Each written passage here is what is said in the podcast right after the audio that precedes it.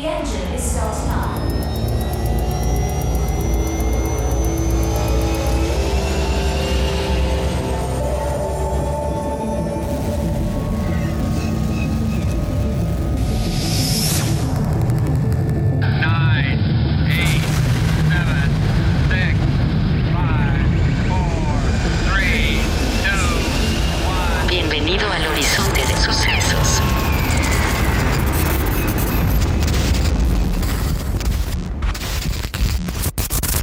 Bienvenidos a otro episodio de Horizonte de Sucesos.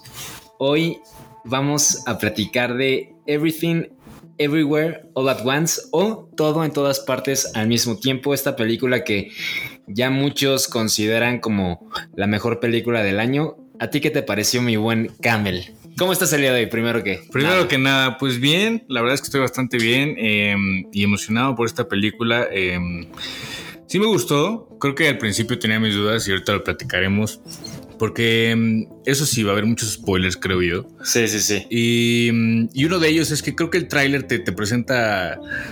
No sé si les pasa de repente que ves el tráiler y sí, la película es tal cual lo que te plasmó, ¿no? Y creo que aquí el tráiler hace, o sea, te plasma un escenario y al final de cuentas la película habla de 20.000 escenarios más que creo que es muy relevante y muy importante para, para todo el argumento de la historia, ¿no? Sí, de acuerdo. Creo que es. eh, yo cuando vi el, tra- el trailer, el trailer, eh, sí fue de inmediato. Quiero ver esta película. Necesito ver cuándo sale en México, porque ya en muchos países había estrenado. Mm, En México se estrenó, eh, pues que será unos dos meses aproximadamente después que en la mayoría de, de los otros lugares. Y, eh, y pues sí, o sea, sí esperaba que fuera una buena película, sobre todo porque no son tantas las películas de, eh, incluso de ciencia ficción, más allá del MCU, mm. que tocan esta parte de los multiversos, ¿no?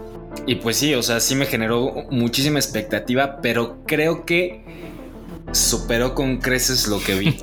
O sea, sí, sí fue más de lo que estaba esperando. Eh, varias ocasiones durante la película eh, derramé algunas lágrimas Y una que Eh, otra carcajada. y ¿no? una que otra carcajada. y mucho de esto no es tanto por, por la historia, que sí, sí, claro, me, me llegó la historia en sí, Mm, pero también eh, como fanático de la ciencia ficción, de los viajes en el tiempo, eh, también mucho de lo que estaba viendo, eh, de lo que te estaban hablando, de, de cómo lo estaban explicando, también todo eso me generó muchísima emoción. Entonces sí, sí creo que ya, ya concluiremos con mi calificación y con tu calificación también, pero sí, de entrada sí superó con creces eh, lo que vi. Oye, creo que algo que es destacable es eh, que también la estuvieron promocionando mucho así, es pues quién era la productora de esta película, ¿no? Que es A24. A24, que es una productora que ha traído cosas muy diferentes, Creo que me atrevería a decir, y muy, muy bien logradas. Eh, sobre todo en el tema de The Lobster, esta película que también es Peliculón. muy raro, un peliculón. eh, The Witch, eh, también otras películas pues más de terror, ¿no? Como la de, mm, ¿cómo se llama esta? Hereditary. Hereditary. Y hay una, no sé si ellos también tienen, sí, por supuesto, la de Midsommar, que también es un peliculón. Entonces creo que ya, no sé si calificarlo así, pero es como un sello de garantía de, de calidad lo que vayan a hacer, ¿no? Y que hasta cierto punto sigue siendo eh, pues un sello independiente, ¿no? O sea, Mm, que justo con, con este tipo de, de esfuerzos eh, pues ha logrado eh, pues posicionarse más o menos a la par de, de otras productoras muchísimo más grandes como son Disney, como son Universal, como son, eh, bueno, Sony ya es parte de Disney, pero como Fox todo es también. parte de Disney, güey. No, no, no, Sony no es parte de Disney, perdón. Como Sony y Fox, que sí ya es parte de Disney. De hecho, justo eh, esta película de Everything Everywhere All at Once es la película de A24 que más ha recaudado dinero de toda la historia de A24, eh, con 84 millones. Otra de las, de las películas de esta misma productora es Uncut Gems, que desde... eh, digo, no todas las películas de Adam Sandler son malas, a mi parecer, Mm, pero quizás desde Punch Love Drunk. eh, esta película creo que es de los años finales de los 80s, principios de los 90s. eh, igual que protagoniza Adam Sandler. No habíamos visto tan buen trabajo de él como actor, ¿no? O sea, sí habíamos visto algunas otras películas muy entretenidas, etcétera, pero no a este punto. Oye, a propósito de Adam Sandler, ¿ya viste la de Hustle? No, no la he visto, ¿Está en dicen que está buena. ¿no? Está buena, güey. Está sí, muy sí. buena. Sí he escuchado que ya, eh, incluso la crítica dice como, bueno, ya pasó su época de, de quizás hacer más dinero Mm. y ahorita ya está, eh, eh, pues, dedicándose a actuar, ¿no? Es que esa película es, es muy curiosa porque a mí me parece que Adam Sandler se mantiene en el papel de Adam Sandler, pero, o sea, como maduro, ¿no? Pero en esencia sigue siendo él. Eh, pero la historia, que es lo importante, sí tiene como un mucho mejor desarrollo que todas sus demás películas, que algunas podrían parecer una basura, ¿no? Sí. Pero esta en particular, además de que toca un tema que es el deporte, el básquetbol, está muy bien lograda y es, está bastante buena. Échale ojo, en- está en Netflix, por cierto. Sí, justo creo que ya están en la lista y pues también para que ustedes vayan a echarle un ojo. Pero volviendo al tema de este episodio, eh, pues Everything Everywhere All at Once es una comedia de ciencia ficción escrita y dirigida por Daniel Kwan y Daniel Scheinert, Los ambos conocidos justo como Daniels o como The Daniels. Y son los mismos creadores de esta película, no sé si la viste, Swiss Army Man, en la que sale Daniel Radcliffe y sale Paul Dano. Creo que eso no lo he Que visto. Daniel Radcliffe es un cadáver, eh, Paul Mm. Dano es como un náufrago, se encuentra este cadáver, en- entablan una amistad y pues justo este cadáver le ayuda a, a salvarse, ¿no? Al, al otro protagonista. También es, eh, tiene, ya lo tocaremos más adelante, tiene cierta relación con, con esta misma eh, película de Everything Everywhere All at Once. eh, por lo- los temas, eh, de entrada por el tipo de humor que manejan en, en ambas películas, pero sobre todo hay por una parte quizás filosófica, Mm. eh, entonces también es, es relevante. Y además de eso, eh, los eh, dos de los productores de la película son los hermanos Rousseau.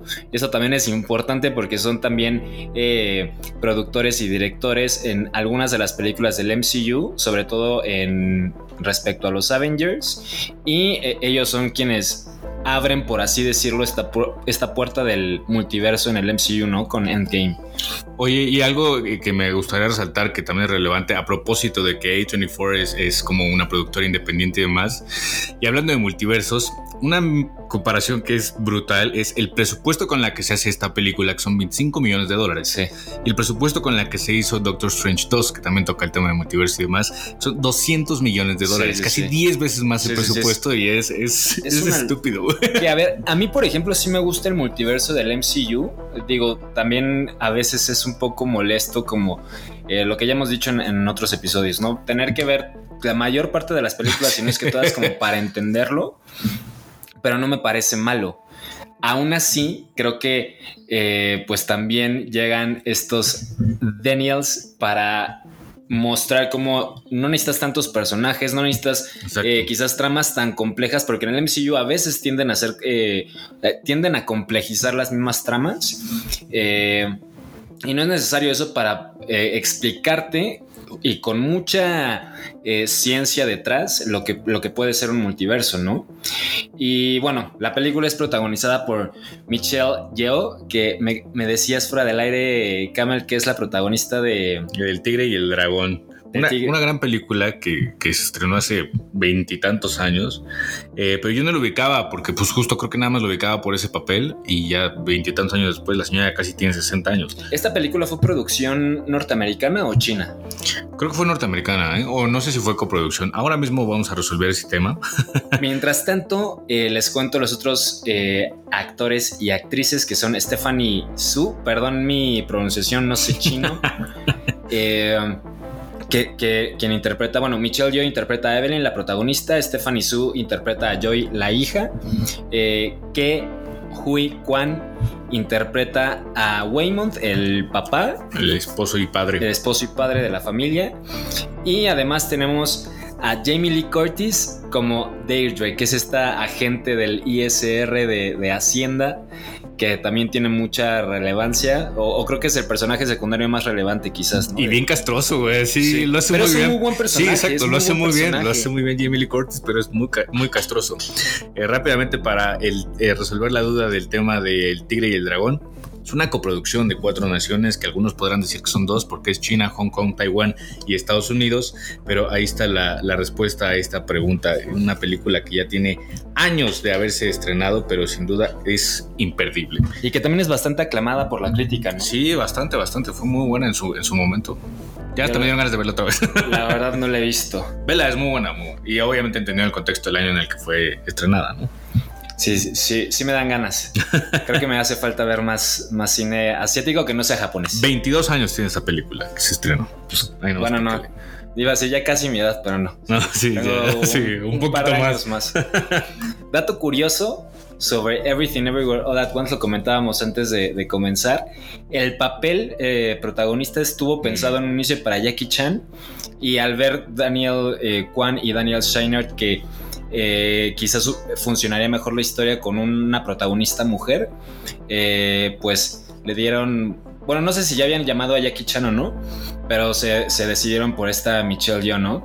Y también lo curioso es que justo este eh, Ke Hui Kwan, que es Waymond, eh, tiene bastante parecido, a Jackie Chan, ¿no? No sé si es un prejuicio de Occidente pensar que todos pensar que todos los orientales se parecen, pero mm, sí, y yo creo que hicieron muy bien en, tomar la decisión de no haberle dado esta, este papel protagónico a Jackie Chan. No porque Jackie Chan sea un mal actor o, o interprete muy mal a sus personajes, ¿no? Pero creo que la historia se adapta mejor a justo eh, un papel femenino eh, como protagonista, ¿no? Sí, creo que, y creo que funciona.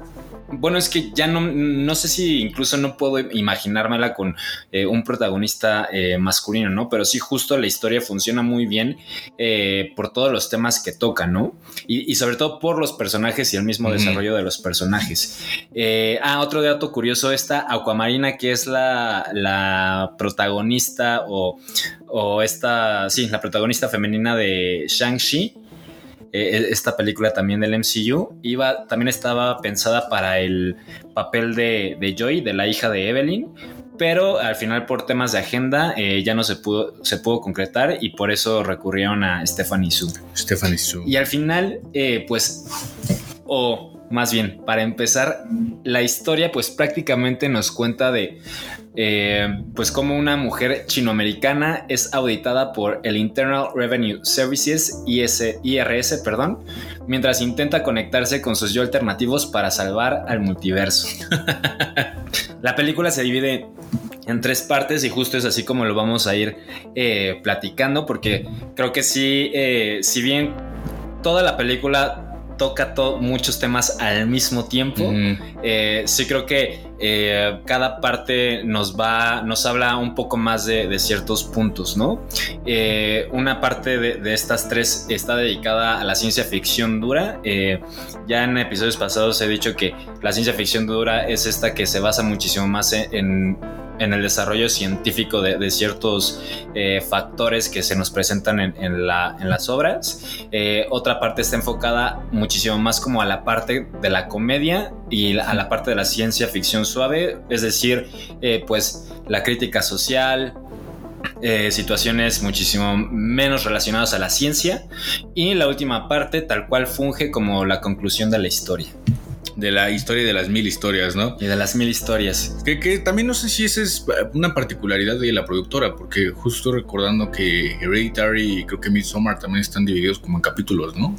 O episodios o algo así. La verdad no me acuerdo, eh. Pero creo que sí. Creo que por algo Midsommar no. presente, pero Hereditary seguro sí. Sí, sí, sí, sí. No estoy seguro si el, el The Power of the Dog no es de A24 No sé, o es de Netflix. No sé. Ahora mismo también lo vamos a resolver. Porque es No recuerdo muy bien. Porque es de las películas más recientes eh, que he visto o más actuales que justo también tienen como que esta estructura narrativa de que, a ver, aquí te va el primer episodio y tocamos Mm. estos temas, segundo episodio y, y los que sean, ¿no? Eh, pero justo creo que eh, sí se está volviendo quizás una tendencia, ¿no? Sí, y creo que es una, una buena manera de, de ir contando las cosas, ¿no? De, Sí. de irtelas como dosificando, sobre todo en, este, en esta película en particular, que justo son 20.000 historias, pero que eh, se dividen muy bien así como tú las fuiste presentando, ¿no? Y que al mismo tiempo, eh, digo, ya lo hemos visto como lo menciono en otras películas, pero creo que esta es la primera en la que eh, si tú me dices, ve nada más la primera parte, la vas a ver y va a ser una película y puede funcionar separada de las otras, ¿no? Quizás ya la segunda parte no funcione tanto así, pero al menos esta primera parte sí podría ser una película redonda. 100%. Aunque perdería, pues, Sí, ya todo el hilo, sí, ¿no? exactamente. Pero bueno, en esta primera parte que es justo eh, Everything o Todo, eh, um, Evelyn Kwang Wang, la dueña de una lavandería, lavandería en decadencia, junto a su esposo Waymond, eh, vemos cómo su relación se ha visto afectada, eh, sobre todo por la tensión generada, eh, dada la autoría que el IRS está llevando a cabo sobre su negocio. Y al mismo tiempo, el padre de Evelyn, Gong Gong, acaba de llegar de China, lo cual también trae como que hay ciertas implicaciones o cier- ciertas connotaciones quizás de, crítica tanto a la sociedad o, o al mismo inmigrante o al hijo de inmigrante que está en Estados Unidos eh, y también como esta postura muy conservadora de otras generaciones y eh, también Mientras todo esto sucede, Joy, la hija de Evelyn, intenta hacer que su madre acepte la relación con su novia Becky. Y es que ya desde ahí te planteo un buen de cosas y creo que por eso se ajusta muy bien el personaje femenino, ¿no? Porque normalmente ubicamos el personaje femenino con este rol de ser madres, pero a la vez de ser trabajadoras, pero a la vez de estar cuidando, no sé, el lugar, a la vez estar preocupado de tus papás, a la vez estar preocupado de un montón de cosas, ¿no? Que- Creo que eso se refleja muy bien. Sí, que de hecho hay varias escenas en las que esta Evelyn dice es que ahorita, por ejemplo, Waymond le dice, ¿por qué no cuando acabe esto nos vamos de vacaciones? Y Evelyn le dice es que ahorita no puedo pensar en otra cosa, o sea, ya tengo muchas cosas en la cabeza, se nota eh, bastante estresada, eh, intentando hacer pues justo todo en todas partes al mismo tiempo, ¿no? Entonces, eh, creo que, y también creo que el, título funciona muy bien en todos los sentidos, tanto para el- la protagonista como para el tema del multiverso, para también, pues, ciertas críticas que, que nos trae la película, ¿no? Sobre todo querer estar en todos lados, precisamente enfocados en tantas cosas, que a la vez no estás al 100 en nada, ¿no? Y eso pasa muchas veces en el aspecto laboral, pero tú lo imaginas nada más en el aspecto laboral. Aquí te lo plasma muy bien que te pasan absolutamente todo. Exacto, o sea, como puede, como, pues sí, o sea, empiezas a descuidar, eh, pues las cosas por querer estar En todo. en todos lados, ¿no?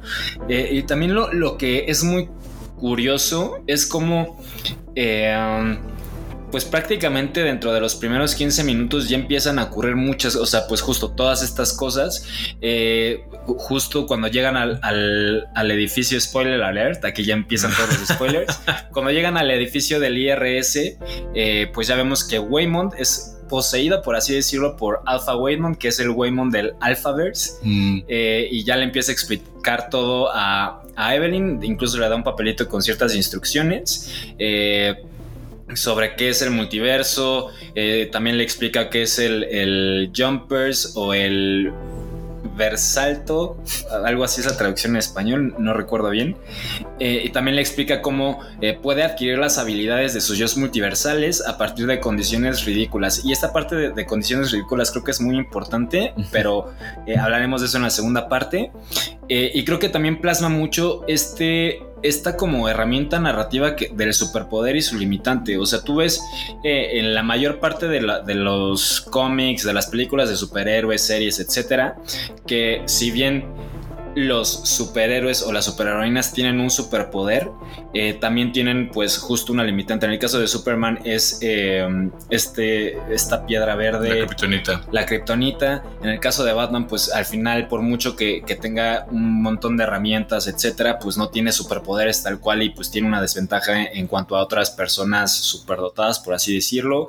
En el caso de Spider-Man, pues también es el hecho de, eh, pues quizás también necesita cierto equipo, sus poderes no van más allá de quizás eh, un- mucha fuerza o mucha agilidad o este eh, sentido arácnido, etcétera, ¿no? Y creo que aquí te lo plantean muy bien. eh, como al final, pues no, no, pues no existe como que algo así, un ser todopoderoso, ¿no? Y, cre- y creo que eso también ayuda mucho a humanizar al mismo, al mismo Sí. personaje, en este caso la protagonista, que pues justo para poder hacer su primer jumpers o su primer salto verso, eh, versalto, perdón, eh, pues le tiene que declarar su amor a Deidre, ¿no? A- a- al personaje de Jamie Lee Curtis, cuando pues es claramente que no son tan compatibles o, aparente, o aparentan no ser tan compatibles, ¿no?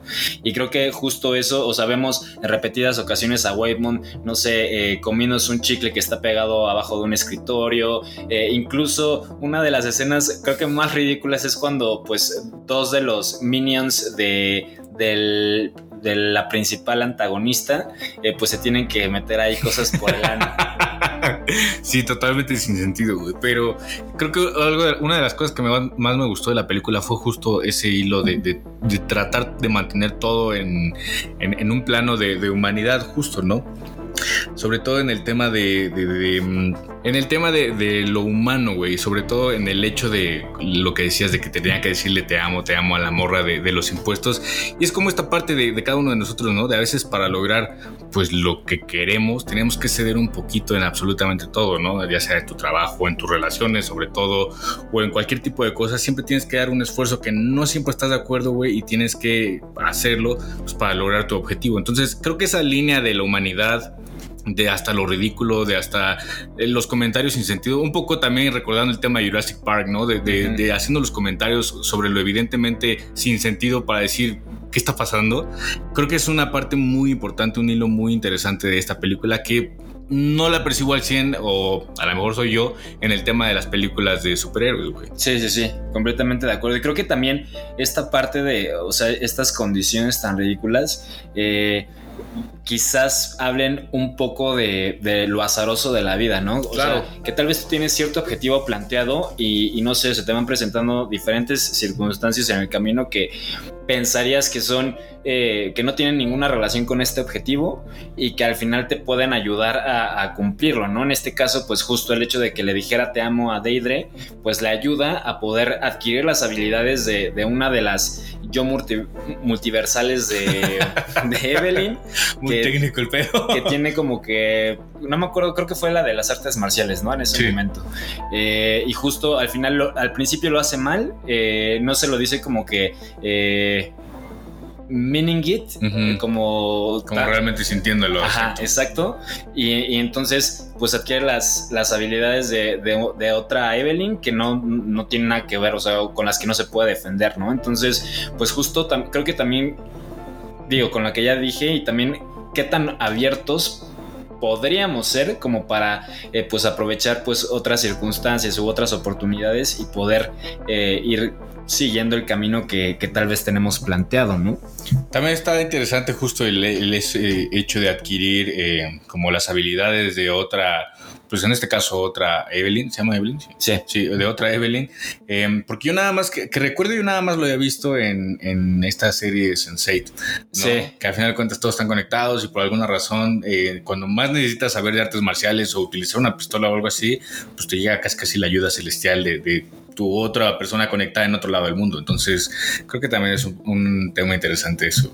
Que por cierto, a esto se le conoce como, y, y lo vemos en muchas películas, quizás eh, de, de diferentes formas, pero se le llama eh, entrelazamiento cuántico. Ok. Que esto quiere decir que eh, cuánticamente todas las mentes, por así decirlo, están entrelazadas, eh, ya sea de, se puede ver o describir desde un mismo universo o desde una- un conjunto de universos que al final pues es un multiverso eh, y puedes como que eh, adquirir ciertas habilidades, etcétera. Incluso hay casos reales de personas que no se sufren algún accidente, etcétera, eh, y termina y despiertan sabiendo hablar, no sé, Ah, mandarín, ese tipo de cosas, ¿no? Que, que también no sé qué tanto sea pues esta parte de- del entrela- entrelazamiento cuántico o, o que tanto tenga que ver con a lo mejor algunas cosas que no tengo idea.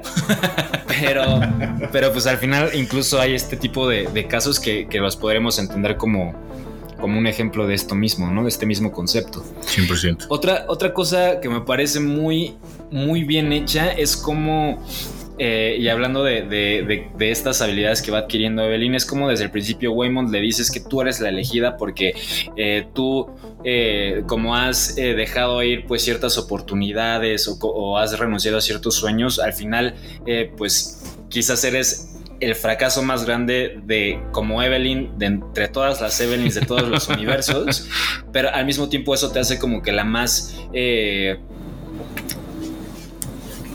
la, la más capaz como para aprender un montón de habilidades porque has justo renunciado a tantos caminos, a, a tantas eh, alternativas que, al o sea, que eso te ha generado una conexión con todas estas ramas, ¿no? O todas estas ramificaciones.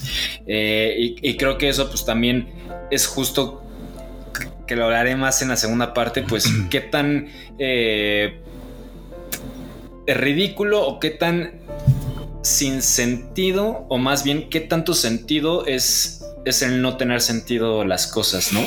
o el no explicarte por qué, si yo quería hacer esto, eh, ahorita... Terminas haciendo otra cosa, Ajá. claro. Y, y a lo mejor tú te sientes eh, fracasado, que eso también lo hablaremos más en la segunda parte, pero pues eso también te ha dado otras, otras ganancias, ¿no? Sí, otras capacidades. Y, y pasa bien seguido con gente que dice, bueno, pues es que yo quería estudiar una cosa y a la mera hora termina siendo otra y pues aquí estoy y soy feliz y, y como, como que vas aprendiendo de los fracasos, ¿no? Creo que es también un mensaje importante de la película, ¿no? Que no todo es irte al carajo y deprimirte, sino que al final de cuentas, pues cada decisión o cada cagada o cada acierto pues te lleva a un camino, ¿no? Siempre puede ser distinto al que tú tenías. Como hace rato que decías que a lo mejor tú tienes un objetivo y que no lo alcanzas luego, luego y que a lo mejor vas por otro camino hasta justo lograrlo, o a lo mejor no, a lo mejor vas por otro camino y cumples otro objetivo que no tenías en mente y al final de cuentas pues también es bueno, ¿no? O sea, son pasos, paso a paso lo que vas dando, güey.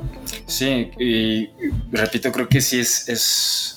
O sea, porque esto al mismo tiempo ayuda a desarrollar muy bien al personaje. O sea, eh, pero lo dejo para más adelante.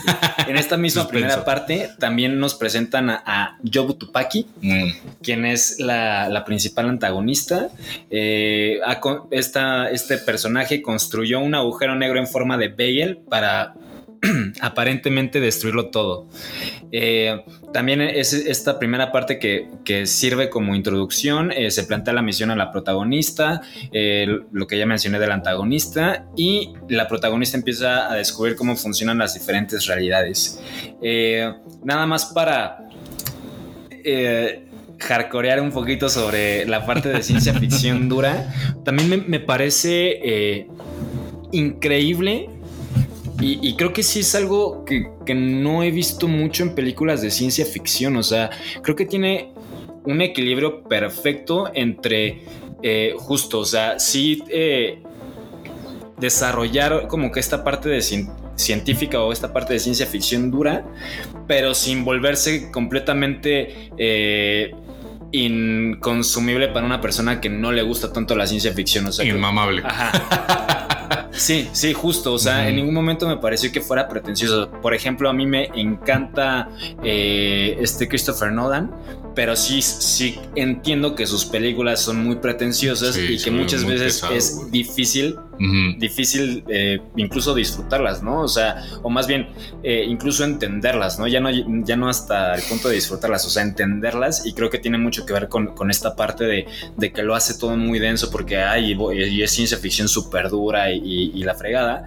Y aquí creo que no, no le piden nada como en este sentido de ciencia ficción dura a una película de Christopher Nolan, pero lo presenta de una forma que, repito, incluso si no sabes o no te gusta tanto el tema, eh, igual la puedes disfrutar porque tiene muchas otras cosas la película. O sea, sí me, me parece muy redonda, pero entrando a la parte de la ciencia ficción dura, como lo mencionaba en el, el episodio de Doctor Strange, el primer concepto pues es el de multiverso que ya lo eh, platicamos, es el conjunto de universos diferentes, está intrínsecamente relacionado con la teoría de cuerdas, con el efecto mariposa, con eh, la física cuántica, etc.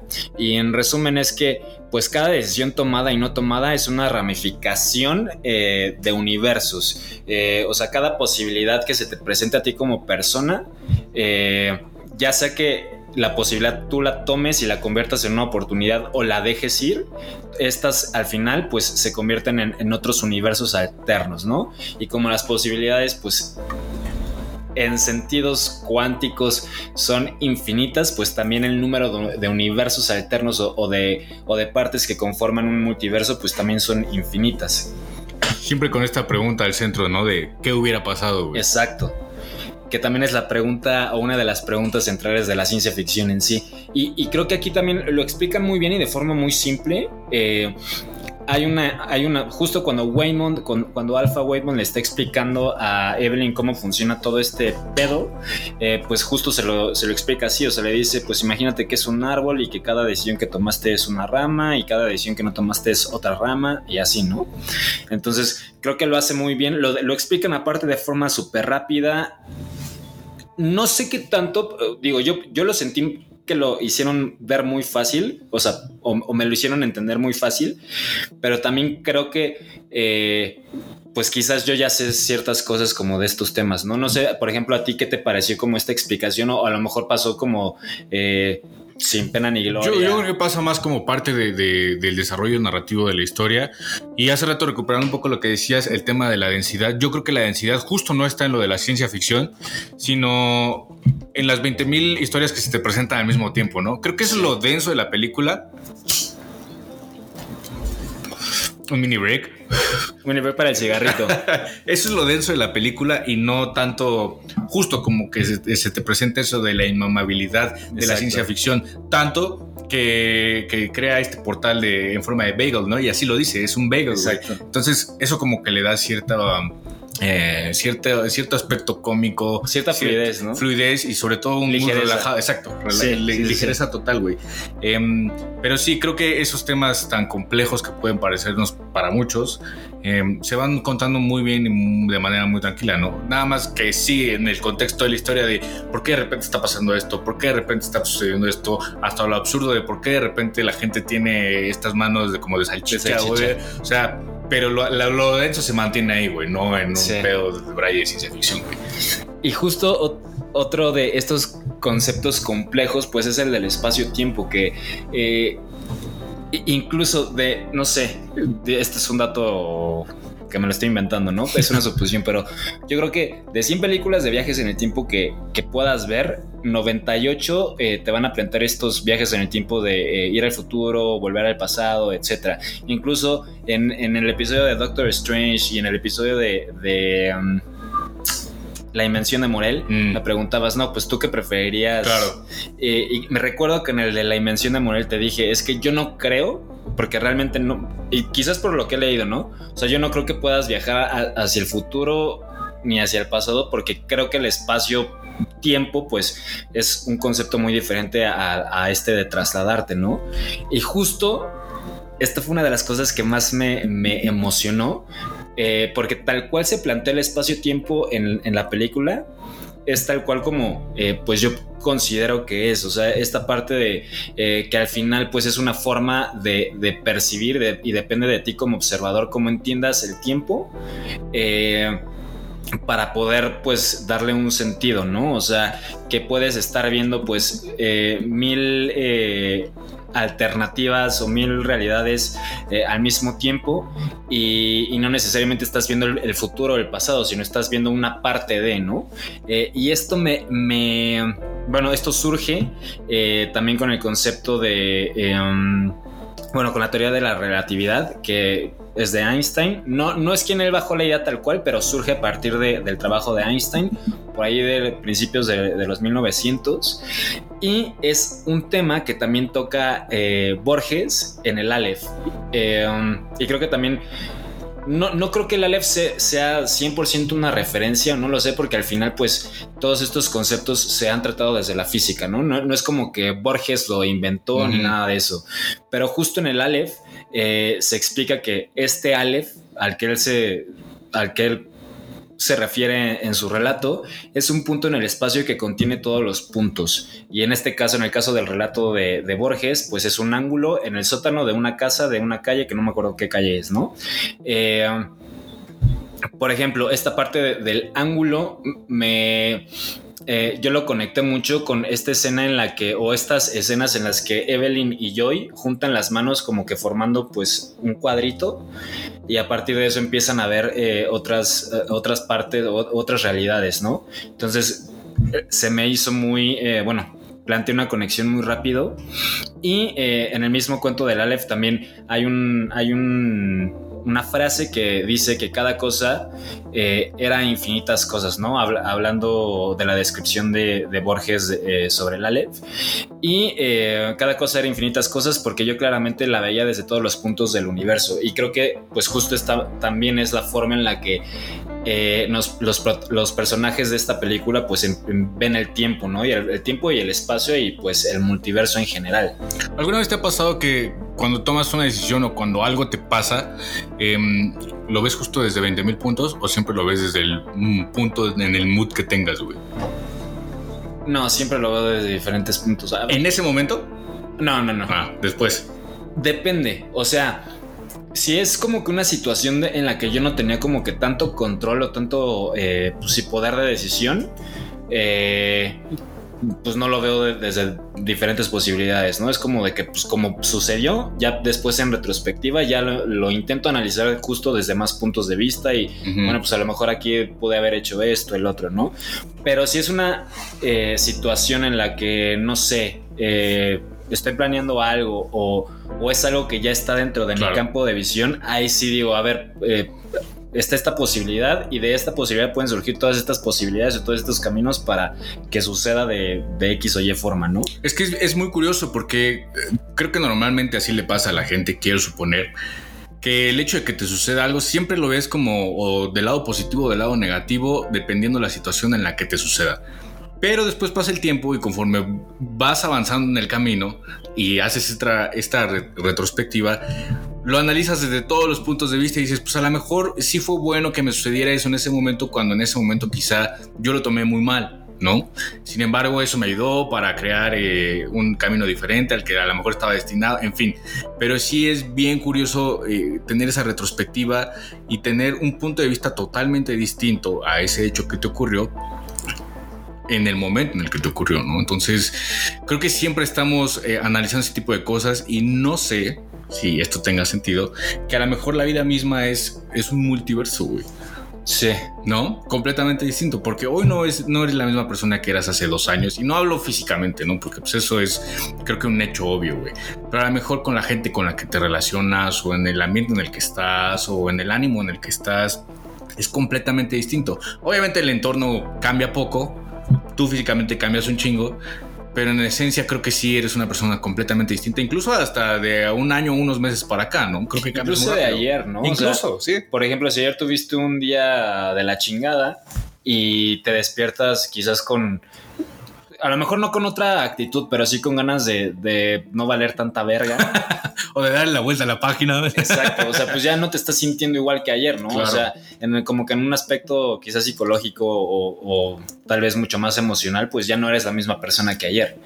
Entonces, sí, estoy completamente eh, de acuerdo con eso y, y creo que también aquí se, se plantea muy bien, ¿no? O sea, como eh, todas estas posibilidades, ya entrando en la segunda parte que es eh, en todas partes o everywhere, pues justo esta Evelyn empieza a, a transitar todas estas realidades, ¿no? Que en una de ellas, pues los seres humanos tenemos dedos de, hot- de hot dog o bueno, dedos de salchicha Ujú. eh, que es una de las cosas más ridículas que vemos, junto con esto de, de los de las cosas que se meten por el ano.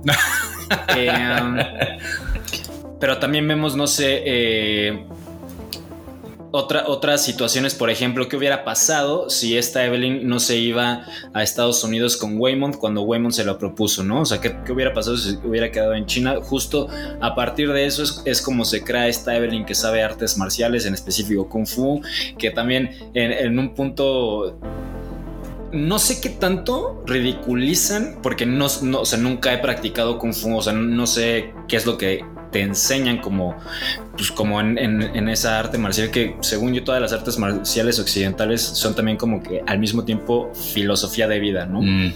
Eh, pero al principio dicen, no, pues es que hasta una galleta puede ser kung fu, ¿no? Eh, y ya después lo, lo- lo transforman a, es que hasta tu dedo meñique puede ser kung fu y empieza... a- Mamadísimo el dedo. Sí, mamadísimo el dedo, o sea, todo ese tipo de cosas.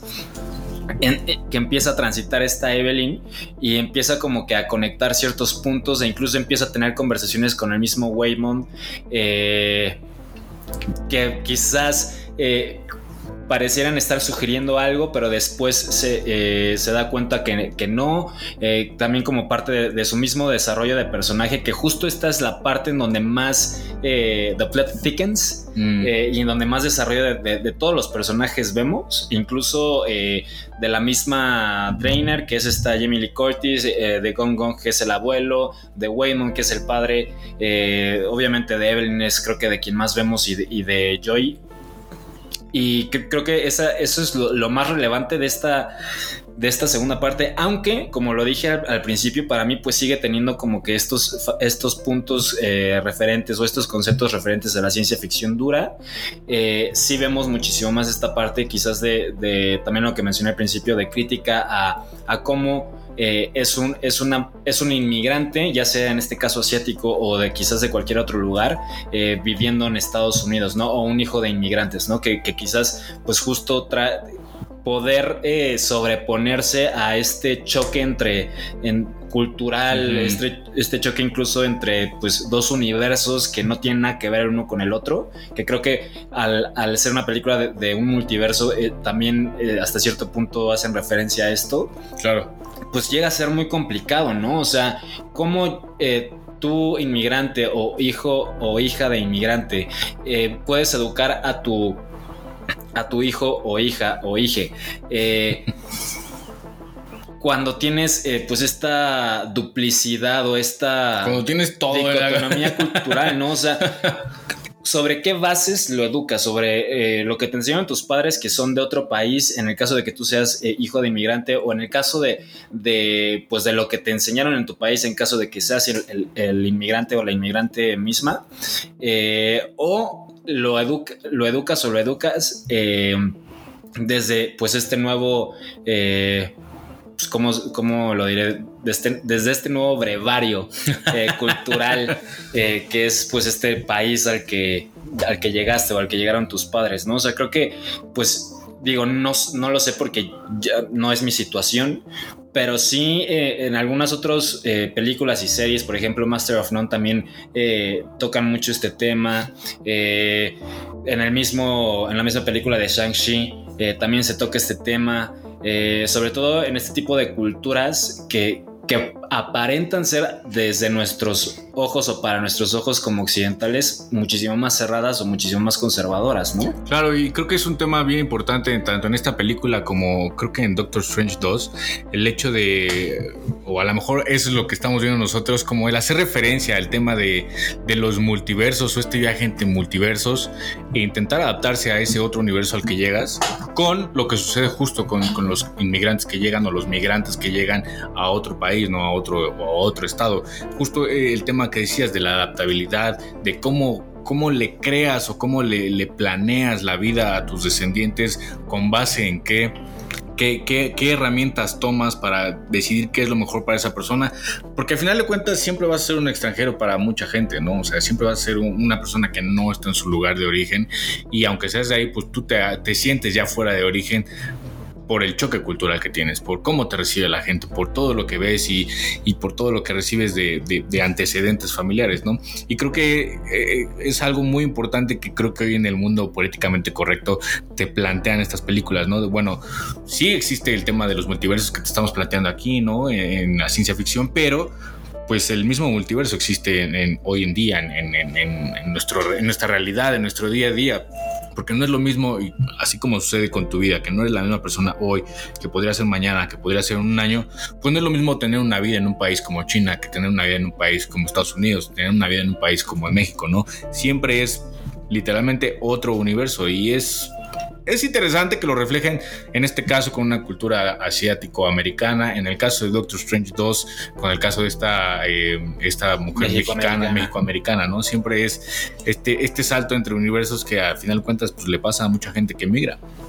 Sí, y, y no solo solamente con las personas que con, con los migrantes, ¿no? También con, incluso en, en algunas eh, sociedades, con las eh, culturas o con las comunidades nativas, ¿no? Que también Mm. se ven relegadas cuando, pues al final... eh, pues ellos son los originarios, ¿no? De, de- de la tierra en la que pues tú habitas, etcétera. ¿no? En México eh, se ve mucho, aunque creo que es un poco más invisibilizado. Creo que eh, sí es algo que, eh, que notamos más, por ejemplo, en Estados Unidos, ¿no? Eh, con todo este tipo de cosas o, con todo este tipo, eh, quizás también por eh, la cuestión política de- de- del discurso que muchos de, de los políticos y políticas estadounidenses pues tienen en cuanto a, a la migración, etcétera.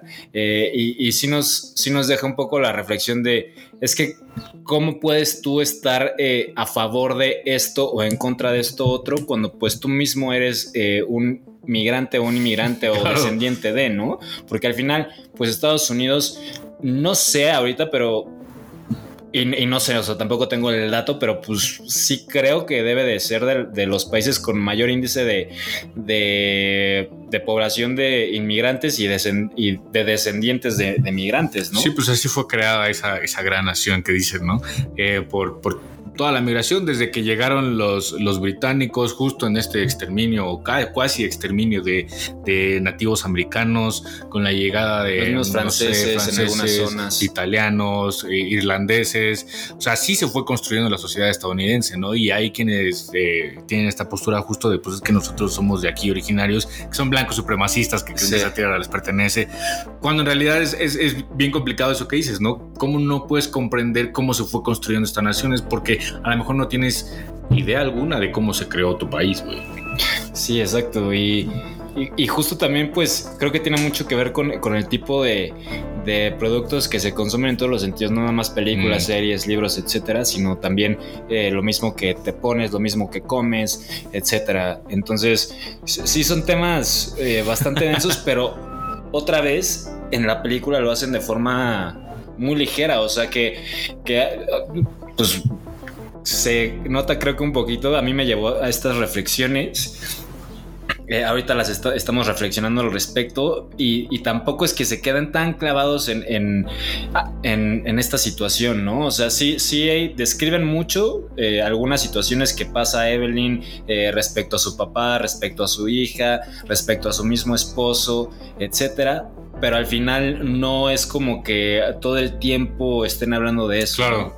Es que literal es todo y nada, güey, porque Sí. te presentan historias de migración, historias de pareja, historias de sociedades súper conservadoras, historias de justo cómo te tienes que adaptar a una sociedad totalmente distinta y aceptar lo que tu descendencia está creando. Entonces son 20 mil historias que a la vez son nada, pero que tienen mucho sentido y que tienen mucho valor en cada una de las partes de la película. Exacto. Y otra de las cosas eh, que vemos en esta segunda parte es que eh, pues ya se nos, desde la primera parte, pero empieza a tener más, más este, más sentido que Yobu Tupaki, la antagonista, es esta Joy, la hija de Evelyn, ¿no? Y, esto también es un detonante para el desarrollo de Evelyn y de la misma Joy. Eh, y lo que platicábamos eh, eh, respecto a la primera parte, o sea, que, que funge muy bien como una, o, o podría ser una película eh, solita la primera parte, Mm. justo porque termina en que la mente de Evelyn pues es fragmentada y se desmaya y, y, pues medio vale verga, ¿no? Entonces empieza así la segunda parte, ella estando como que en el cuerpo de, de- de la Evelyn de las artes marciales, que también era una actriz de artes marciales, etcétera. Y pues también empieza eh, como que a intentar regresar y empieza a conocerse a sí misma a partir de, de- sus de todas sus, sus personas, ¿no? O sea, de, todas las Evelyns de- del, del multiverso. Eh, y creo que lo más importante en este sentido es justo esta cuestión que, se, que, se- que aparece desde los primeros también 20 minutos, que es esta, esta cuestión de, eh, de su relación con, con Joy sobre todo, aunque también vemos ciertos aspectos de su relación con Waymond, creo que lo principal es, es su relación con Joy, justo esta... eh, esta parte de pues ella como eh, inmigrante, Mm. su hija ya como pues una persona con nacionalidad americana, eh, esta parte de que no le quiere eh, contar o no quiere aceptar la relación de, de, de Joy con esta... um, Que también es mexicana, ¿no? Creo que de ascendencia. eso de la historia. no sé. Es que no recuerdo si le dice como que es muy blanca Becky. o algo así. Y le dice, sí, pero de familia mexicana, un pedo así. ¿Sí? Algo así creo que le dice, güey. No recuerdo. Pero, pero justo est- esta parte como de, de- de aceptar, de. Porque se excusa quizás un poquito con que, ay, es que no le, no le quiero decir a tu abuelo porque es otra generación, porque probablemente eh, no lo va a aceptar, etcétera. Y vemos como ya después cuando eh, al final se lo dice al, Mm. al abuelo, pues como que lo acepta entre comillas Claro. rápido, ¿no? Que son más los prejuicios de lo Sí. que podría pensar la otra persona en realidad que lo que realmente piensa, güey. Y al final quien no, no estaba aceptándolo era esta Evelyn, porque, mm, o sea, sí era su suposición porque quizás conocía a su padre, lo que fuera, pero no estaba dando la oportunidad. O sea, ella estaba decidiendo lo que iba a pasar sin, sin que antes pasara. Claro, Entonces, justo este tema como que de aceptación que al mismo tiempo vemos en, todas las, en todos los demás eh, universos, en todas las demás realidades, como pues tienen problemas madre e hija, ¿no? Y creo que también es algo común, ¿no? O sea, siempre es complicada, quizás, sobre todo en ciertas edades, la relación con, con nuestros padres, ¿no? Pero. Pero pues vemos esto, o sea, en el, en el Alphaverse, pues justo es Evelyn quien eh, obliga a, a Joy a, a meterse en, en este tema de, de experimentar lo, lo de los multiversos, etcétera, porque en el Alphaverse es la misma Evelyn quien descubre eh, todo el tema de los multiversos y descubre cómo poder hacer este, este- estos jumpers y poder adquirir las habilidades, etcétera, ¿no? Entonces presiona hasta tal punto a su hija eh, que pues termina rompiéndose, por así decirlo. Se empieza a. le deja de ver sentido a las cosas eh, como. como justo empieza a poder ver todas las realidades al mismo tiempo. Se da cuenta que en todas, pues, o, o al menos hasta donde ella alcanza a ver, pues todas son una mierda, ¿no? O sea, todo, en todas siempre algo pasa que hace que las cosas terminen mal, etcétera, ¿no? También quizás desde, desde una eh, percepción un poco más de, pues, de una persona más joven, ¿no? Sin, sin tantas vivencias o no sé. Pero empezamos a ver todo esto, e incluso hay una parte en esta segunda, en, en esta segunda parte, valga la redundancia, en cuando, cuando son piedras. Que es una Eh, gran escena, güey. es buenísimo. Es es- muy- o, sea, sí, no, no se o sea, son dos piedras en un acantilado, no se están moviendo y to- tampoco están hablando. O sea, todo te lo ponen como, Como diálogos. como Exacto. diálogos eh, escritos como su- subtítulos. Y, o sea, to- todo lo que dicen en los subtítulos me pareció, o sea, literal estaba denso, ¿no? Yo creo que esa es la escena eh, así cumbre de la película. Había pensado que quizá era eh, la que sale más adelante cuando están afuera de la lavandería eh, platicando Evelyn con Joy diciéndole, pues sí, es que en realidad no me importa y ching su madre, ¿no? Te voy a seguir chingando, pero prefiero estar aquí mentándonos la madre que realmente pues, dejarte ir y así. Creo que esa escena de lo de las piedras es así muy cabrona y el hecho de ver cómo al final de cuentas pues la morra como que la deja ir, pero al final de cuentas me dice, pues no hay pedo, voy detrás de ella, ¿no? Creo que sí es algo que te da en, en la madre en ese momento en el cine, güey. Sí, güey. Sí, sí, sí te saca varias lagrimitas. Pero sí, o sea, a mí también me parece de. Es que justo estabas viendo tanto, tanto y tan rápido porque es. eh, no deja. No dejan de pasar cosas en el transcurso de la película. Y justo en, este, en ese momento, en, en esta escena, pues es un punto de tranquilidad, ¿no? O sea, justo por la toma que es, o sea, porque es un lugar eh, completamente aislado donde no hay Es un pinche valle gigante, Sí. güey. ajá. no hay ningún tipo de bullicio, etcétera. Y justo eh, con las reflexiones que te, que te muestran eh, con estos subtítulos, creo que es. eh, ayuda a marcar un ritmo y ayuda a, ma- a marcar justo como que este eh, crecimiento ya en, en- en- Mm. en ambos personajes, ¿no? Porque justo antes de eso. eh, hay varias escenas en las que Evelyn le pregunta a, a esta Joy o a esta. o a, a Joy, pero siendo mala, que por qué, o sea, que qué quiere de ella, si no quiere pelear con ella, que qué es lo que quiere.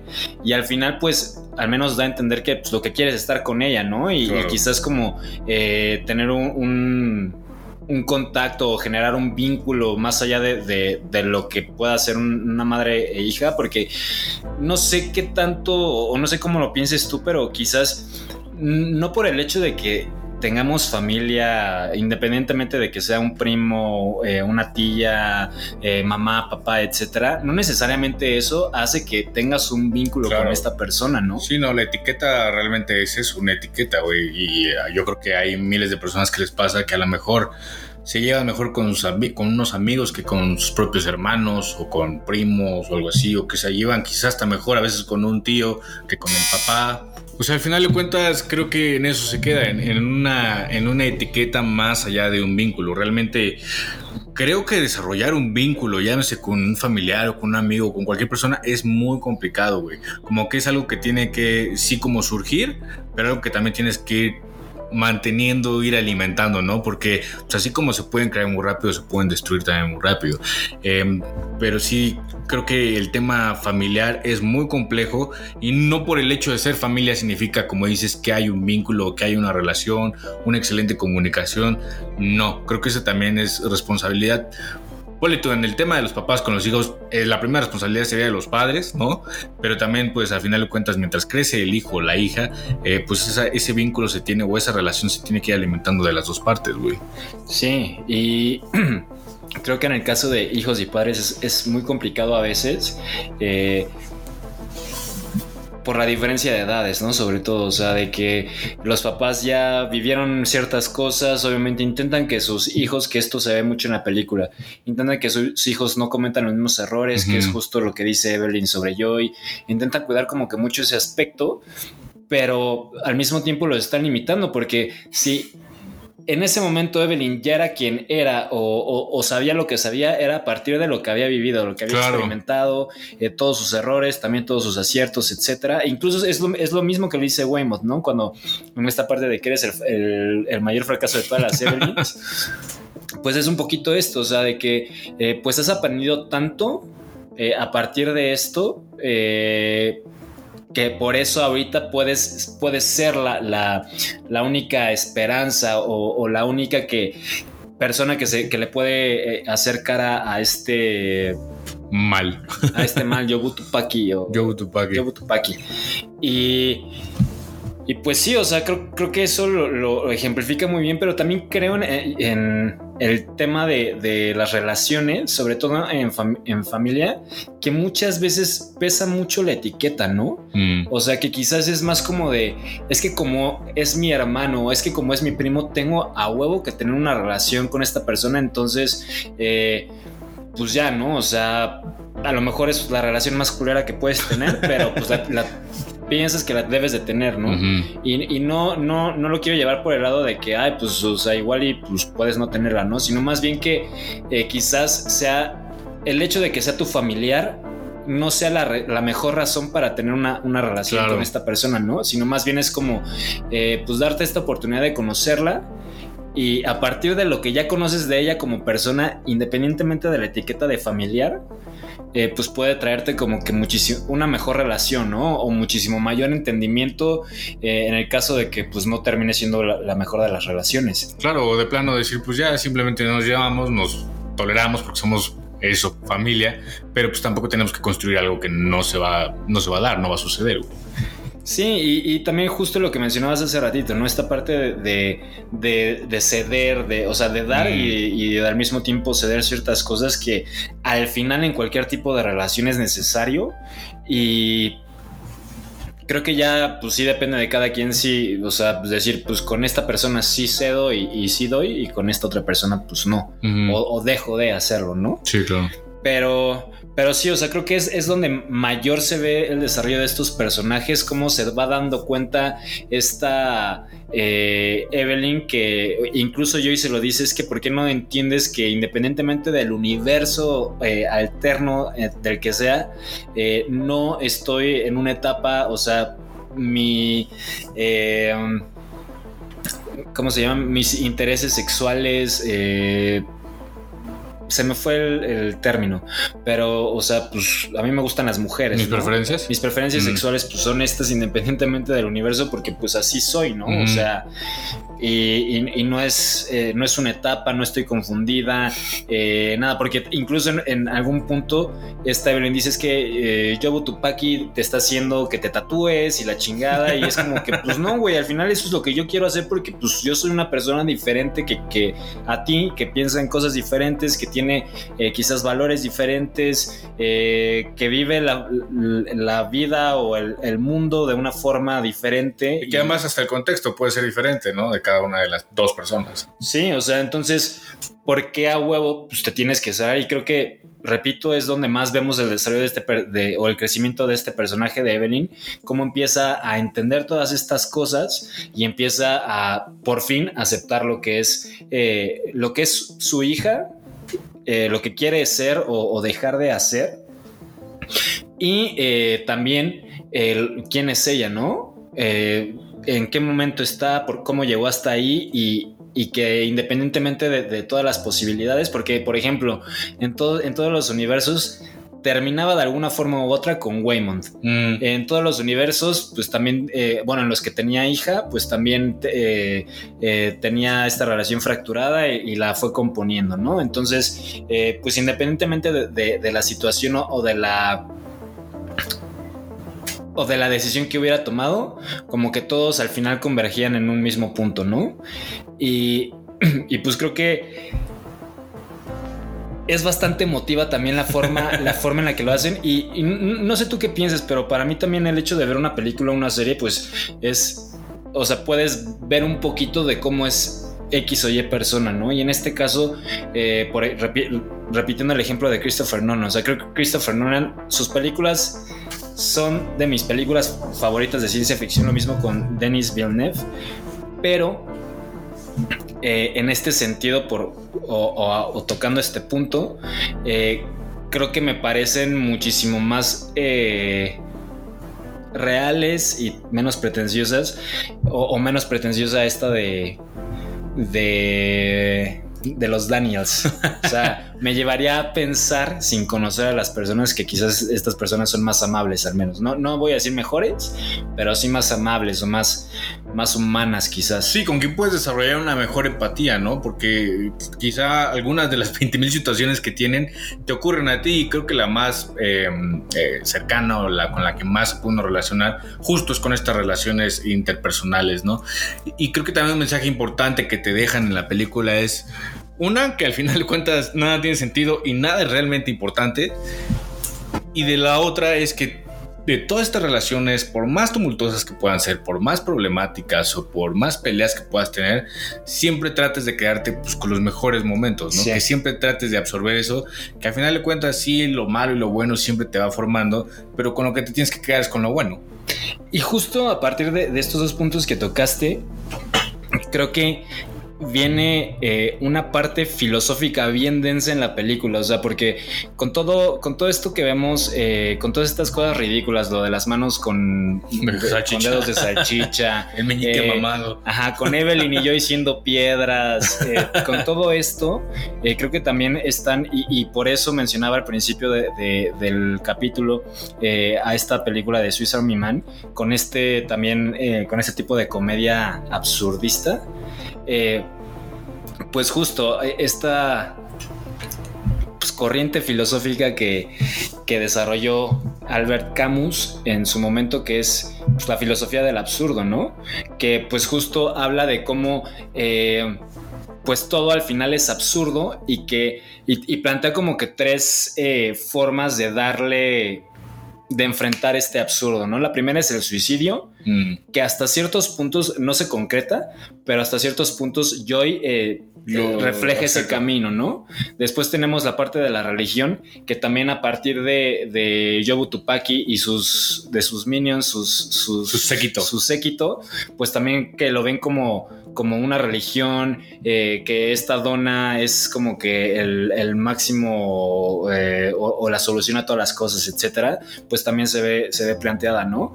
O eh, la, el último, la última forma que planteaba Camus era eh, la aceptación del mismo absurdo, ¿no? Que al final es, es la conclusión de la película, ¿no? Y justo con todos estos puntos que va tocando, pues indican cómo esta parte de, de- y que también eh, lo menciona el absurdismo, como esta parte de quererle a fuerzas dar un sentido a la vida Mm. o, o cuestionarnos eh, nuestra misma existencia, Sí, sí. para qué estamos aquí, eh, o, o incluso someternos a quizás a una exigencia de es que eh, yo tengo una razón de ser y, y la tengo que cumplir, a lo mejor ni siquiera la he encontrado, no sé qué carajos es, pero la tengo que cumplir, eh, pues termina siendo absurdo, ¿no?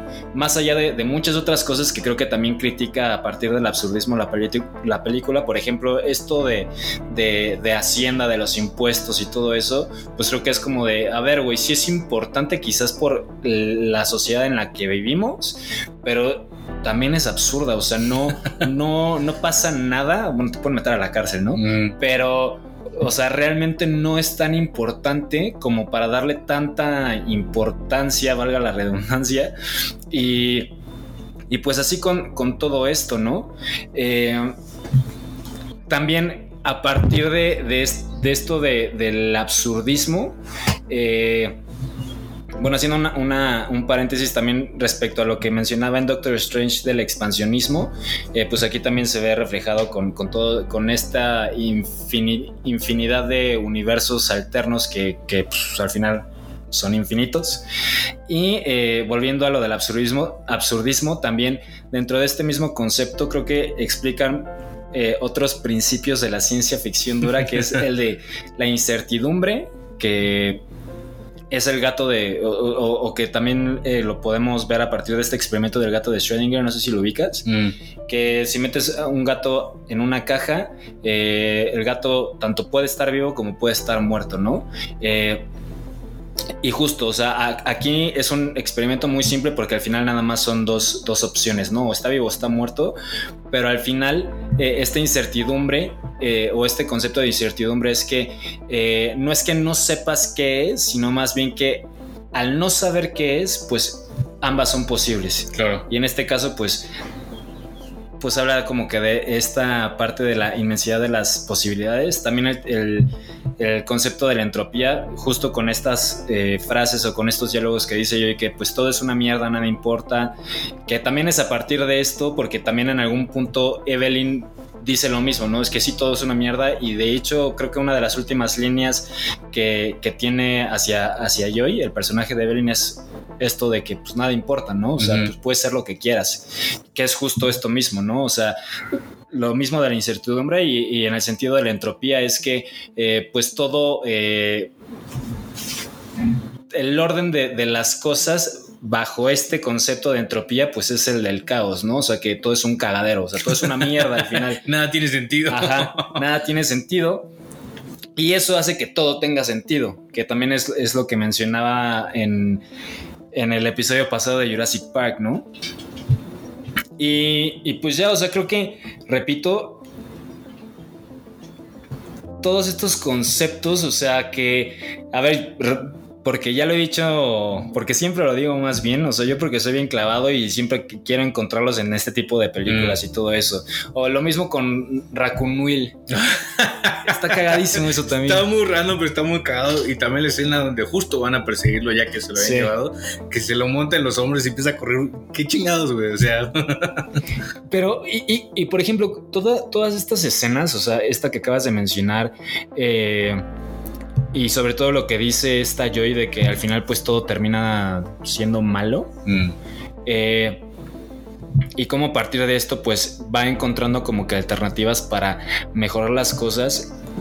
Es de, las, de lo que más me gustó de la película y también de, de cómo eh, en este eh, en esta quizás como que separación entre Joy y Waymond y al final cómo se vuelven a reunir a partir de, de esta explicación de que, eh, de que quizás Evelyn ve, a Waymond como una persona que pues es débil, etcétera, y que este güey le dice es que no es que no, no pelee o que no quiera pelear por las cosas, es que esta es mi forma de pelear por las cosas, ¿no? A partir de la amabilidad, a Mm. partir de la aceptación, etcétera, eh, pues es justo como, eh, el- como que el ingrediente final para que la película termine bien, ¿no? O sea, que tenga un, un final feliz, por así decirlo. Claro. Incluso con esta parte de que eh, la Joy Yobutu Paki ya se está metiendo en el bagel, de hecho ya se metió y todo, esta Evelyn la deja ir y al final es como de que dice, pues no, güey, o sea, la termina jalando, la termina salvando, eh, ya ahí con ayuda del mismo De abuelo, todos, exacto.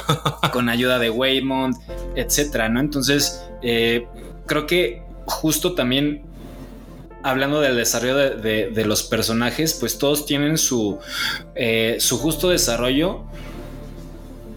O sea, de que tampoco se quisieron aborazar como de que hay personajes bien robustos a la verga, así de que bien, bien complicados, bien complejos. No, o sea, es como, eh, obviamente la- la pers- el personaje más desarrollado es Evelyn porque es la protagonista, pero Joy tiene su, su desarrollo también independiente y también es importante para la historia. El, el mismo caso de Waymond y el mismo caso de- del abuelo, ¿no? Incluso eh, el mismo caso de, de Dreitne, eh, el personaje de Jamie Lee Curtis.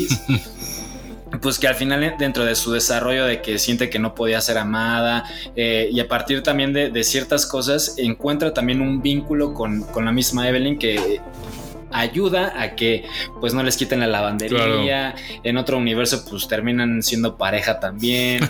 Eh, todo este tipo de cosas no que, que son detallitos que a lo mejor eh, no, no, no les das tanta importancia conforme van apareciendo pero que al momento de la conclusión pues todo cobra un sentido Sí, todo engrana muy bien, güey. Exacto. Sí, totalmente. También es- está muy cagado, justo el, hablando del desarrollo del personaje, el desarrollo del abuelo, ¿no? Porque al final de cuentas creo que la, la base o lo que tú vas creyendo de ese personaje es lo que te van diciendo, ni siquiera lo que ves en actitud de él, porque creo que la única actitud que tiene es que se baja a la lavandería y dice, ¿dónde está mi comida? Y ya, pero todo es eh, con base en el prejuicio o en estas ideas que tiene la hija de él, que tiene la familia de él, y al final cuando le presentan a la pareja dicen, ah, hola, y no sé qué le dice a la morra esta que dice, ¿qué acabas de decir? Porque ni siquiera hablaba chino, ¿no? Pero sí, creo que es una de las partes bien relevantes de todas las historias en general, de cómo ir desarrollando los personajes, y aquí lo hemos hablado un montón de quiénes fallan, quiénes lo hacen bien, a nuestro juicio, obviamente, y esta película lo hace bastante bien, como dices, sin robustecerlos, sin hacerlos tan complejos, y el caso así idóneo es justo el del abuelo, ¿no? Que sin tantas madres, tú terminas viendo cómo, cómo evoluciona ese personaje a partir de lo que ves, de lo que te cuentan y cómo es realmente ese personaje. Y también lo interesante es que eh, situaciones que pasan en, en- en las otras al- al- en las otras realidades Mm, eh, terminan teniendo un efecto en, en la rama de, de- de la protagonista, ¿no? O, o- o de la rama de donde es la protagonista. En este Ujú. caso, pues justo vemos que incluso el abuelo intenta matar a Joy, ¿no? Para que, pues, porque es la mala, ¿no? Y, que ya le vale verga y sí dice como que yo también me siento de la chingada intentando hacer esto, pero pues es lo mejor, ¿no? Y, y todo esto. Y después, eh, el mismo abuelo, eh, en, otro, en otras realidades, pues también contribuye para salvarla, Salvarla. para traerla de vuelta. Y en la, en la realidad central o, o- en la que nos presentan como central, ah, al menos eh, con respecto a la historia, eh, pues termina justo aceptando eh, la, su pareja. la bueno, su pareja. a, la, exacto. a la pareja y a, y a la misma Joy, Exacto. ¿no? De una forma relativamente fácil, ¿no? Pero creo que también jugaron un poquito con esto de, de que. Y con lo mismo que decías, o sea, a pesar de no ser el personaje más desarrollado, tiene el desarrollo necesario como para que todo esto recobre sentido al final. Ya creo que pues, al final en cualquier historia eso es lo más importante, como ya lo dijiste. O sea, no, no es que sean personajes súper desarrollados, súper complejos y que no aporten nada a la historia, sino más bien es eh, dale lo que le tengas que dar a- a- al Exacto, personaje no para que funcione. Exacto, sí, que tenga total sentido que esté ahí, no como estas pinches series coreanas de 40 mil personajes que no terminas de entender a ninguno, güey. Y que aparecen tres minutos y Sí, luego se exacto, mueren. Sí, sí, sí. Y después reaparecen en... Sí, sí, no, sin sentido, sí, total. Y por último, la conclusión de la historia que es All at Once o al mismo tiempo en español, pues es justo lo que ya mencionamos en, en esta segunda parte, que es eh, pues cómo en las diferentes realidades entre Evelyn y Joy se alinean eh, a partir de, de los desarrollos de, de ambos personajes, logran fortalecer su vínculo a partir de esta aceptación entre ambas y sobre todo de Evelyn también a- aceptación a sí misma. Y también Joy, ¿no? Porque al final también tenía como este complejo de que, o este problema de que no se, no se terminaba de aceptar a ella misma, ¿no? Por todo lo que eh, había vivido con su mamá, por lo del abuelo, por la sociedad en general. Y pues logran llegar a acuerdos y se salvan mutuamente entre ellas dos y también salvan a su familia. eh, en algunos casos de la muerte, en otros Mm. casos el divorcio, de perder la lavandería, eh, etcétera, ¿no? Entonces, pues creo que ju- y, y justo esta parte creo que dura tres minutos, cuatro minutos. Sí, o sea, fue como Mm. de que, a ver, ya, ya nos aventamos un chingo de introducción, un chingo de- del desarrollo de la historia. Eh, aquí va la conclusión porque tampoco ya había mucho más que agregar. ¿no? Claro. Tampoco es como de que, ahí vamos a, a poner más cosas. Como que ya tenías 20.000 conclusiones previas que te decían cómo iba a ser el final, ¿no? Ya, ya te lo habían construido bien desde un principio. Sí, fue la cereza del pastel. Sí, totalmente. Pero, pues igual para concluir, calificación de la película. Yo creo que sí le podría dar un 5 de 5, eh, porque creo que tiene todos los elementos que hacen buena y entretenida una película, güey. En el sentido de pues, las que son 20.000 historias, pero que todo tiene sentido al final para ligar a una historia, ¿no? El, el manejo de, de los multiversos, eh, como lo decía al principio, que creo que sí lo hacen de una manera distinta porque el, multiverso en sí no es lo denso, sino la construcción de esta historia y lo que va aportando cada uno de los personajes para justo la conclusión que terminamos viendo, ¿no? El sinsentido que sí raya en la locura, pero que te hace como eh, digerible cada uno de los aspectos de la película. Justo esa densidad tienen ese nivel eh, como de bajón o de relajarte con el sinsentido, que los dedos de pinche salchicha, que el consolador para saltar a otro universo que no tiene sentido alguno, güey. Lo de las piedras. Y, y justo también, a propósito de las piedras, la emotividad en algunos de los discursos que se han presentado, algunas de las escenas, ¿no? Que con diálogos bien sencillos y con aspectos bien sencillos, dan un mensaje tan profundo que dices, verga, no esperaba eso, güey. Em, y creo que también en la parte como tal técnica de la película hay una escena que creo que es cuando se está viendo, no me acuerdo si es el rostro de Evelyn o el rostro de Joy, que son 20 mil como imágenes y pasando de una a otra que, que me gustó muchísimo, güey. Eso es una escena que contribuye muy cabrón. Y creo que justo la edición misma de, la, de esa película, hacerlo de esa magnitud, con un presupuesto que vimos aquí, que es casi 10 veces menor que el de Doctor Strange, ¿Cuánto habías dicho? 25 millones de dólares esta película contra 200 millones de dólares de Doctor Strange. 200 millones de dólares no tiene sentido, güey. Para ponerlos en contexto, Volver al Futuro 3, no, Volver al Futuro 2, del- Mm. de 1989, tuvo más presupuesto que esta película. Verga. Obviamente tenemos el contexto de la diferencia de años y demás, Sí. pero justo es lo que decíamos de esa productora, ¿no? Lo que puedes hacer sin tanto presupuesto, sin tanta densidad en lo técnico y enfocarte justo, y lo que decíamos, creo que el desarrollo de los personajes es fundamental para tener una buena historia, güey. Y, y- y nada más aportando esta parte de, de lo del presupuesto, o sea, y porque ni siquiera es que los efectos especiales cuando hicieron uso de ellos sean efectos malos, ¿no? Creo que...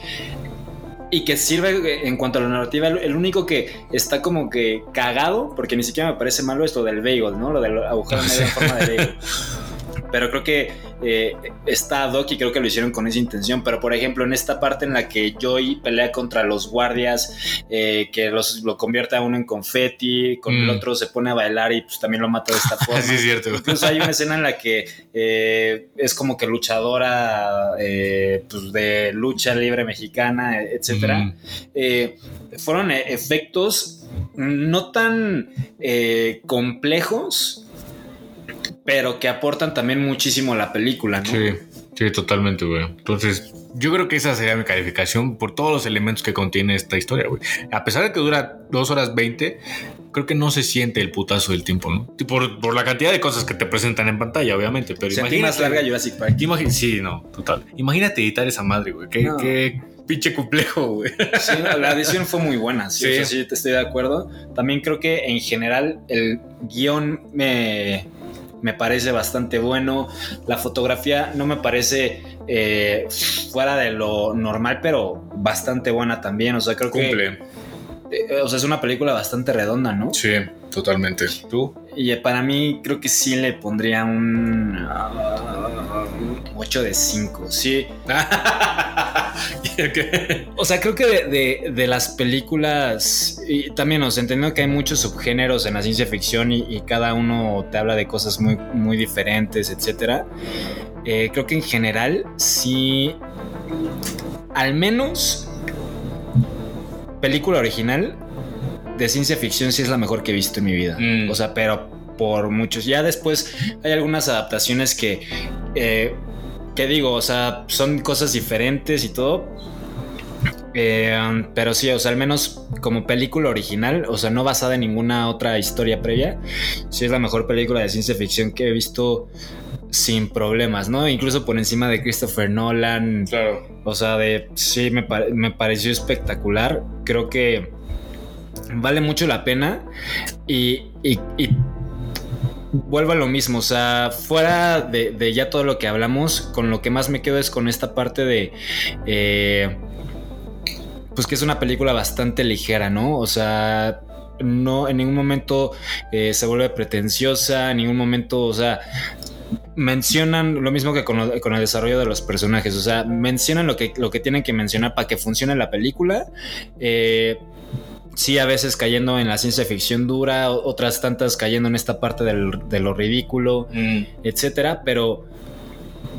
O sea, creo que tiene el equilibrio perfecto. O sea, no, no, no le encuentro ningún, ningún Ningún detalle. pero. Sí, es un, un 8, 7 de 5. Una, una gran película, la verdad, que creo que cumple bastante bien con las expectativas. Y si nada más han visto el tráiler, creo que sí tienen que ir a verla porque es algo completamente distinto, no, no completamente distinto, pero sí es mucho más de lo que el tráiler podría eh, augurar realmente al espectador, ¿no?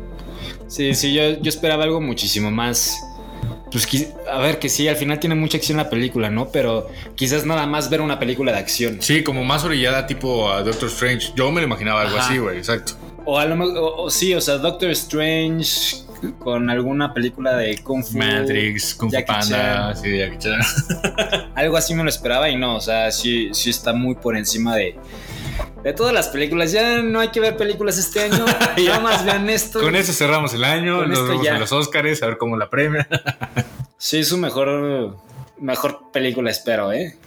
¿Está? Bueno, quién sabe, porque ya después vienen que películas que quizás tocan temas más o que tocan temas sociales con mayor profundidad Mm, y, Dependiendo de cómo esté el humor para marzo del 2023, y el, el clima político. el clima político, ¿no? A lo mejor Top Gun termina te- ganando la- la- el premio de mejor película, uno nunca sabe. que no habría queja, no habría podría, mucha queja. podría competir, ¿eh? sí, sí, sí ganaría esta, pero Sí, definitivamente.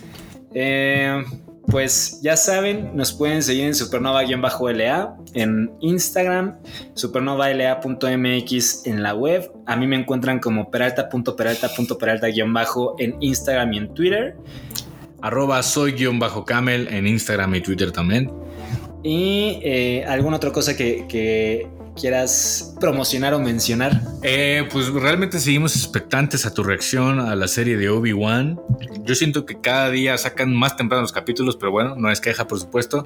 Y ahí va, ahí la estoy siguiendo como nunca, al día, al pie de la letra de esa serie. ¿eh? Ya la siguiente semana. Es que no sé si ya mejor esperarme para que. la- Ya, espérate a que, a que ¿Cuántos saquen todos. episodios son? Creo que ahorita lleva cuatro, no, no recuerdo si son siete u ocho, los normales, ¿no? Yo imaginaría que son ocho. Mandalorian creo que traía ocho en cada temporada. Ahora traía 8. Hay que ver, ahí, ahí vamos viendo, vamos viendo cómo, cómo va saliendo. para, para hacer su respectivo episodio. También eh, varios estrenos que quizás hablemos. ya viene la de Lightyear, ¿no? Viene Lightyear, viene eh, alguna otra importante también, que ahorita no recuerdo. Pero esténse atentos. Pero esténse atentos y nos escuchamos en el siguiente episodio.